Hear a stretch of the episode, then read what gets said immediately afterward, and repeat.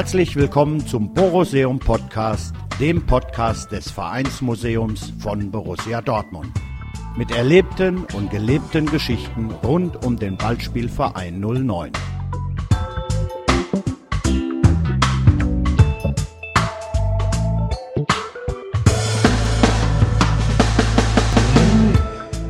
Heute der BVB in der NS-Zeit. Gelesen von Gerd Kolbe. Text Gerd Kolbe.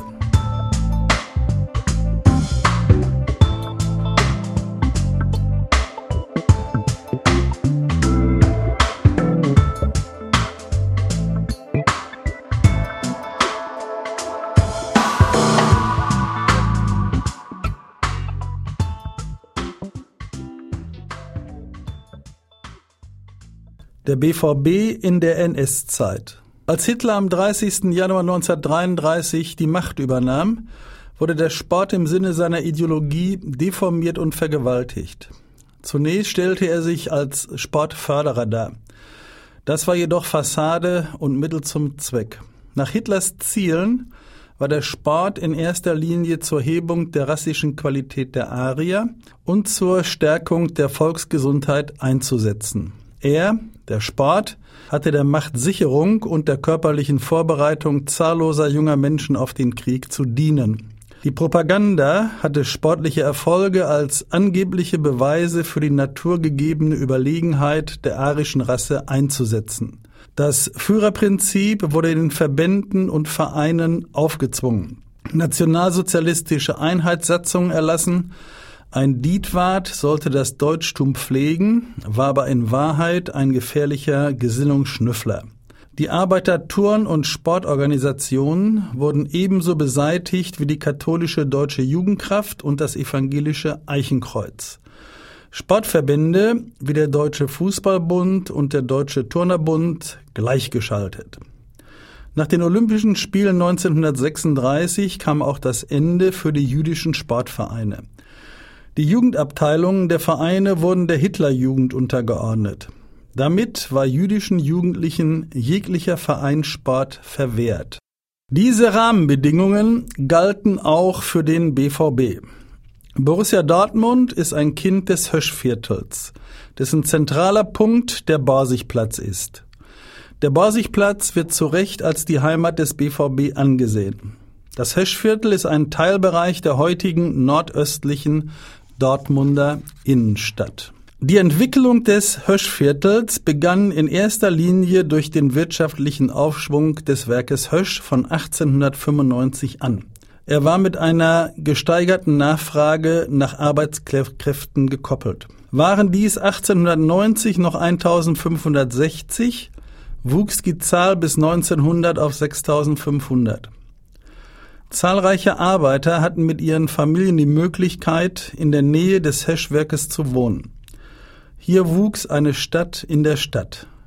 Praktisch aus dem Nichts geboren, wurden 1895 bereits 6.400 Einwohner registriert, 1900 waren es 13.200, 1910 bereits 25.700. Davon kamen 5.300 aus Polen. Insgesamt war der Bereich rund um den Borsigplatz gekennzeichnet von Wohnungsnot, Mietwucher, kleinen Wohnungen, unkontrolliertem Wohnungsbau, Grundstückspekulation und schmucklosen Mietkasernen mit ganz geringer Wohnqualität. Da die Menschen aus aller Herren Länder kamen, waren soziale Probleme von Beginn an für das Viertel signifikant. Zahlreiche uneheliche Kinder erblickten das Licht der Welt. In der gesamten Entwicklung des Borsigplatzes, aber auch des BVB, spielt die Dreifaltigkeitskirche in der Flurstraße eine wesentliche Rolle.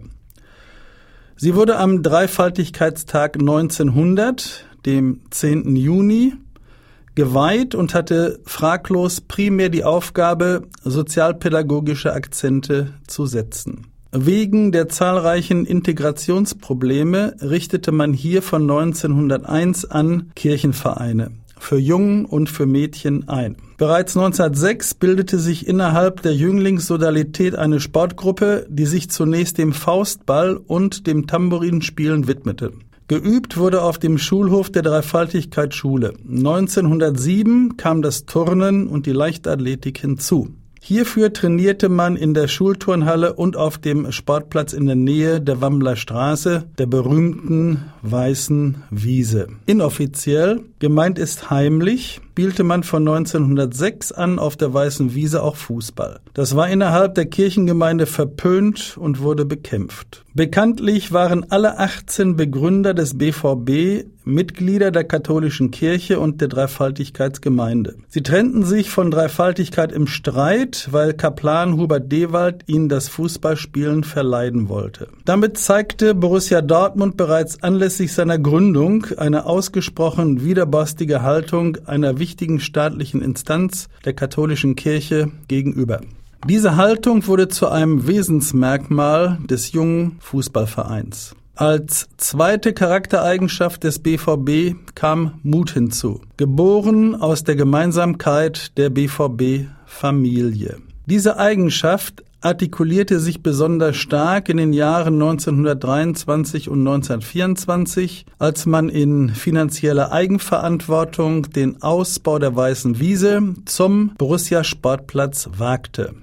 Die Kosten 50.000 Reichsmark brachte man selbst auf. Hinzu kamen zwischen 5.000 und 10.000 freiwillige Helferstunden. Die damaligen Vereinsspitzen beseelte der Wille, als unterprivilegierter Verein aus dem Dortmunder Norden, der eindeutig aus der Arbeiterklasse hervorgegangen war, fußballerisch die Nummer eins in Dortmund zu werden und dadurch die arrivierten bürgerlichen Clubs wie Eintracht Dortmund und DSC 95 ins zweite bzw. dritte Glied der fußballerischen Hierarchie in unserer Region zu verdrängen. Der Borsigplatz war entscheidend ausgerichtet durch die Bevölkerungsstruktur bereits in den 1920er Jahren rot, also kommunistisch, sozialistisch und sozialdemokratisch eingefärbt. Die Nazis, die es seit 1920 in Dortmund gab, hatten am Borsigplatz und darüber hinaus im gesamten Dortmunder Norden einen schweren Stand. Über Jahre hinweg traute sich die SA nicht in diese Bereiche, weil auch körperliche Auseinandersetzungen mit Gefahren für Leib und Leben mit den Roten drohten.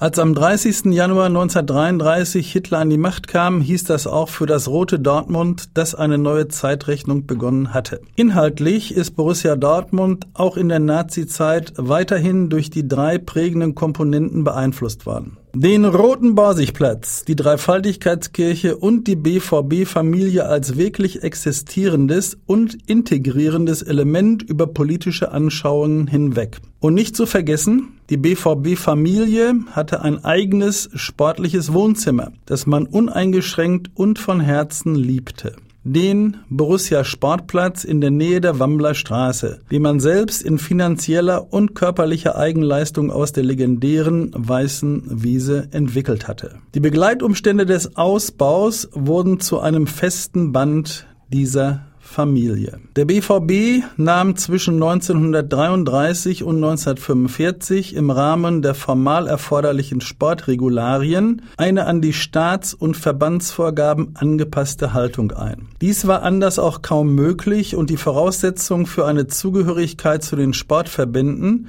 sowie die Teilnahme am regulären Sport Betrieb. Eine offizielle Verbandszugehörigkeit war für Borussia Dortmund aus der eigenen Gründungsgeschichte und damit aus dem eigenen Selbstverständnis heraus außerordentlich wichtig. Man wollte ganz bewusst im DFB und seinen Untergliederungen spielen und sportlich erfolgreich sein. Dies war schon 1909 anlässlich der Vereinsgründung ein echtes Thema. Denn die Herkunft des BVB aus der Arbeiterschaft und die weltanschauliche Ausrichtung hätten es durchaus möglich erscheinen lassen, sich 1909 dem Arbeitersport zuzuwenden.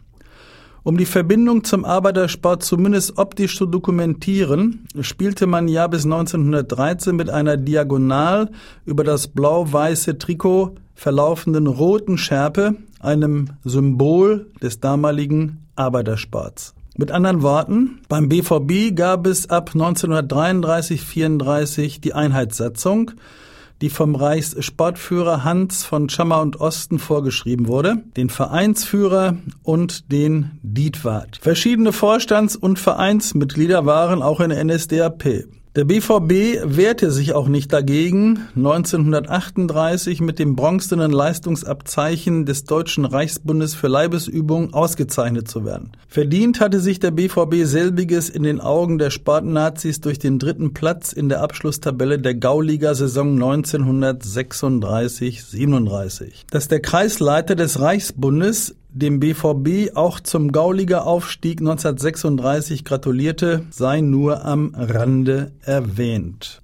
28 Prozent der ersten Mannschaft des BVB waren Mitglieder der SA und spielten in den SA-Auswahlmannschaften. Es gab sogar eine SA-Nationalmannschaft. Schon damals erkannten die Machthaber die werbewirksame Bedeutung des Fußballs. Die Zugehörigkeit zur SA dürfte sich allerdings ausschließlich auf die Fußballspieler erstreckt haben und keinen weiteren politischen Hintergrund gehabt haben. So dokumentieren es zumindest Zeitzeugen. Genau genommen handelte es sich bei den Gauliger Spielern um eine übergestülpte Ehrenmitgliedschaft.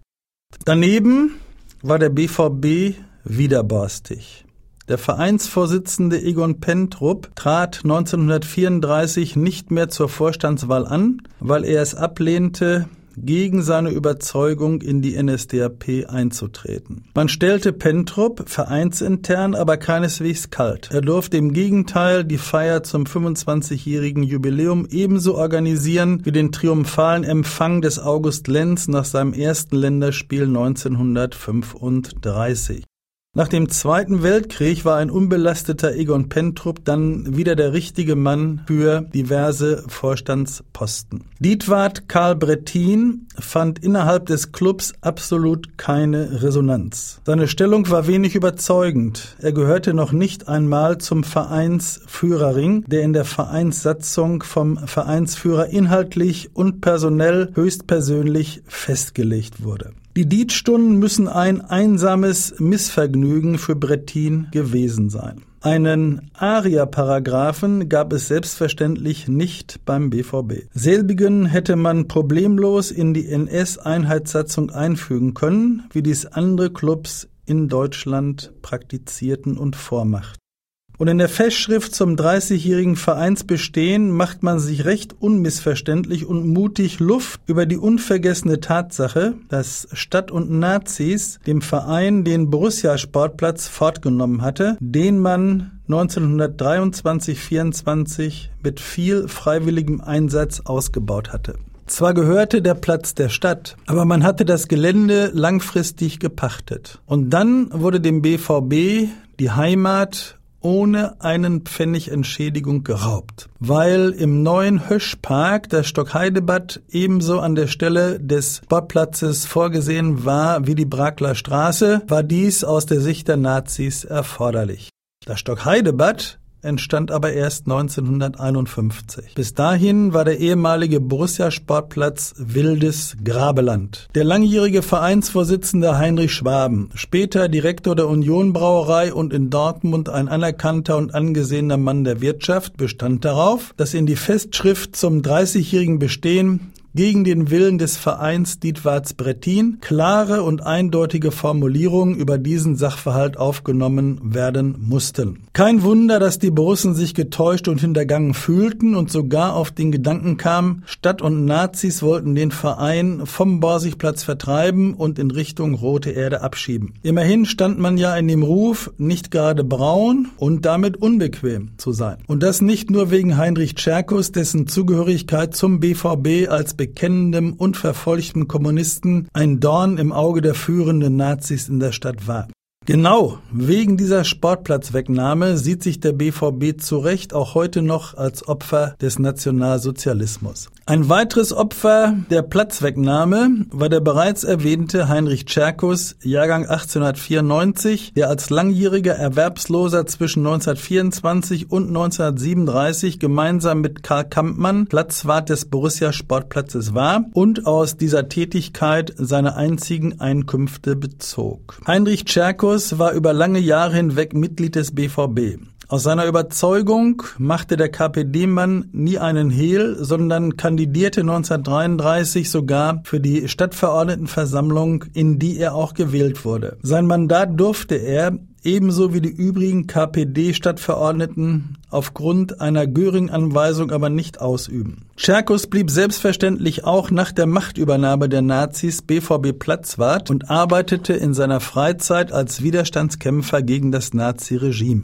Das war innerhalb des BVB bekannt und wurde geduldet, ja gedeckt. Wo es ging, wurde Tscherkus vor staatlichen Übergriffen gewarnt und geschützt. Der Grund? Der BVB verstand sich als wirkliche Familie, in der man zueinander stand, völlig unabhängig von der politischen Ausrichtung. Auch in einer richtigen Familie gibt es nicht nur eine Weltanschauung, aber wenn es ans Eingemachte geht, hält man eben zusammen. 1944 stellte Vereinsführer August Busse dem Widerstandskämpfer Tscherkus leihweise die BVB-Vervielfältigungseinrichtung des Vereins zur Verfügung. Auf ihr druckte Tscherkus Propaganda und Widerstandspublikationen der KPD. August Busse nahm mit dieser Ausleihe ein extrem hohes persönliches Risiko auf sich. Hätten die Nazi-Machthaber von diesem Vorgang Kenntnis erhalten, wären schwerste Strafen möglich gewesen. Heinrich Tscherkus ereilte ein trauriges Schicksal. Er gehörte zu den Opfern der Karfreitagsmorde 1945 im Rombergpark und in der Bittermark und musste für seine politische Überzeugung und seinen Widerstand gegen die Nazis mit dem Leben bezahlen. Ebenso wie das langjährige BVB-Vereinsmitglied Franz Hippler, Jahrgang 1895. Er gehörte ab 1921 der KPD an, wurde aber später ausgeschlossen. Schon bald als Widerstandskämpfer geortet, musste Hitler von 1933 an mehrfach in Gefängnisse und Konzentrationslager. Hochverrat war eines der Delikte, die man ihm vorwarf. Im April 1943 kehrte Hitler nach mehreren KZ-Aufenthalten zu seinem Borsigplatz zurück. Hier kam es zu einer bewegenden Begegnung zwischen ihm, August Busse und dessen Sohn Gerhard. Franz Hippler wurde am 19. Februar 1945 erneut verhaftet und am 20. April 1945 ermordet im Romberg-Park aufgefunden. Auch in diesem Falle ist eine Episode unter dem Motto Die BVB-Familie beizusteuern. SA-Mann Willi Röhr setzte sich vor dem Zweiten Weltkrieg erfolgreich für den inhaftierten Kommunisten Franz Hippler ein und sorgte dafür, dass dieser aus dem Arbeitslager entlassen wurde. Röhr wies für Hippler eine Wohnung in seinem Hause Wamblerstraße 3 nach und durfte den Inhaftierten mit nach Hause nehmen. In der Dortmunder Bittermark und im Romberg Park wurden im Frühjahr 1945 etwa 300 Zwangsarbeiter aus mehreren Ländern sowie dem Regime missliebige politische Gegner und Widerstandskämpfer von der Gestapo ermordet. Die Stadt Dortmund führt alljährlich am Karfreitag eine Gedenkfeier an dem zu Beginn der 1960er Jahre in der Bittermark errichteten Mahnmal zu Ehren der damaligen Nazi-Opfer durch. Ähnlich wie Heinrich Tscherkus gehörte auch der aktive Widerstandskämpfer Fritz Weller als Handballabteilungsleiter der 1930er Jahre zu den Funktionsträgern innerhalb des BVB. Der vielseitige und erfolgreiche Leichtathlet Weller war zwischen seinem BVB-Engagement auch im Dortmunder Arbeiterturn- und Sportverein aktiv. Hier lernte er den Sozialdemokraten Max Zimmermann kennen und arbeitete mit ihm und für ihn am Borsigplatz im Widerstand gegen Hitler. Die eigene Erstellung von Widerstandsmaterialien gehörte ebenso zum Alltag wie das Einschmuggeln von Flugblättern, Broschüren und anderen Publikationen über die Niederlande nach Dortmund. Fritz Weller überlebte den Terror des Dritten Reiches. Insgesamt betrachtet dürfte der politische BVB im Dritten Reich einen aufrechten Gang praktiziert haben. Es wäre aber falsch, den BVB als Verein im Widerstand zu deklarieren. Nicht immer scheinen, wie etwa bei Tscherkus, Hippler und Weller, konkrete politische Gründe die Ausgangspunkte für die widerborstigen Handlungen der Borussen gewesen zu sein. Bei August Busse und Willi Röhr sei die Vermutung gestattet, dass sie aus der Solidarität der BVB-Familie gegenüber Tscherkus und Hippler geholfen haben. Immerhin waren ihre Hilfen zum einen todesmutig und zum anderen menschlich mehr als respektabel. Verschiedentlich wirken die Handlungen der BVB-Mitglieder zwischen 1933 und 1945 als konsequente Fortführung der bekannten Haltung von der Vereinsgründung an bis hin zum Beginn der Nazizeit. Stromlinienförmig waren die Borussen selten, widerborstig häufiger. Dortmund lag 1945 in Trümmern. Die Innenstadt war zu 93 Prozent zerstört. Der BVB, wie alle anderen Vereine auch, hatte aufgehört zu existieren. Die Alliierten hatten den Sport, der von den Nazis als Kriegsvorbereitung missbraucht worden war, kategorisch unterbunden. Erst nach und nach kehrten die Sportler aus der Kriegsgefangenschaft nach Dortmund zurück. Nicht jedem jedoch war diese Rückkehr vergönnt. Viele große Talente bezahlten Hitlers Wahnsinn mit dem Leben. Schon wenige Wochen nach der bedingungslosen Kapitulation trafen August Busse, Franz Jacobi, Heinrich Unger, Heinrich Carsten, Egon Pentrup und Fritz Weller in der Gaststätte von Willi Schneider am Borsigplatz zur allerersten BVB-Vereinssitzung nach dem Zweiten Weltkrieg zusammen. Die Bestandsaufnahme war trostlos. Alle Unterlagen des BVB waren vernichtet. Eine Brandbombe hatte die Geschäftsstelle in der Österholzstraße 60 völlig zerstört. Darüber hinaus war jede Benutzung eines Sportplatzes von der Genehmigung der britischen Militärregierung abhängig.